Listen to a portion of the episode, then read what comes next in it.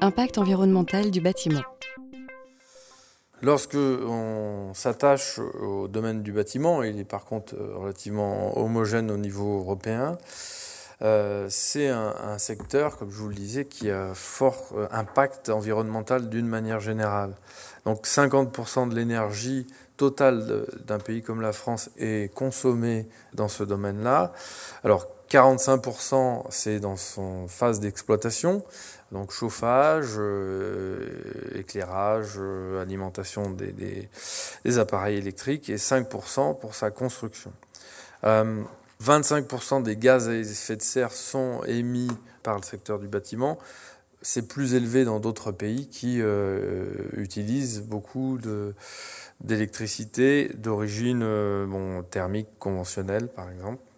Un impact aussi qui est indirect, mais qui est forcément lié euh, au bâtiment à la ville, c'est le transport. On, on s'aperçoit qu'en fait les distances entre lieu de vie, lieu de travail, et lieux de loisirs ne font que croître. Et on a donc un impact sur euh, euh, l'efficacité énergétique d'une ville. Lorsqu'on parle d'efficacité énergétique d'une ville, on est obligé d'intégrer le transport. Et on, a une explosion en fait euh, du pôle consommation d'énergie lié au milieu urbain. Enfin, on a un taux de renouvellement du parc immobilier qui est relativement lent. En fait, on a 1% du parc immobilier qui est renouvelé euh, par année.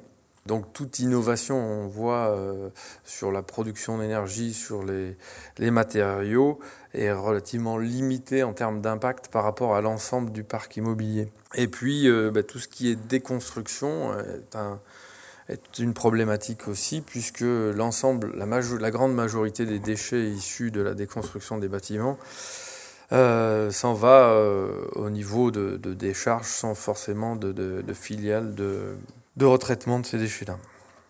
Alors c'est un enjeu d'autant plus important au niveau planétaire que deux tiers en fait euh, de l'humanité vit en milieu urbain, qui donc, on l'a vu, engendre une empreinte environnementale assez importante. Empreinte environnementale, c'est l'ensemble des conséquences vis-à-vis -vis de l'environnement.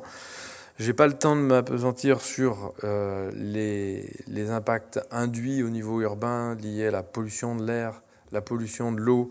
Et puis, euh, une chose qui est de plus en plus d'actualité, c'est le microclimat urbain.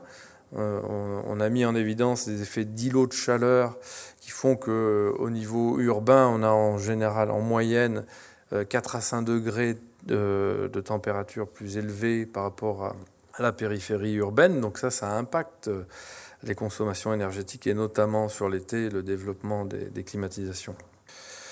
Donc le, ce qui est visé en fait, euh, c'est euh, euh, quoi qu'il en soit euh, une croissance en fait de cette consommation énergétique liée au secteur du bâtiment et de limiter cette, croissance par rapport à des efforts sur l'efficacité énergétique, sur l'isolation, sur des technologies dites de rupture qui sont incitées en fait au niveau européen justement par mieux consommer à moindre coût.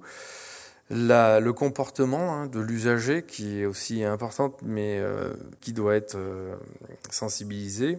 Quoi qu'il en soit, euh, il faut avoir conscience que la, la, population est en perpétuelle croissance, le, le, parc immobilier aussi, et donc la consommation énergétique liée au bâtiment aussi.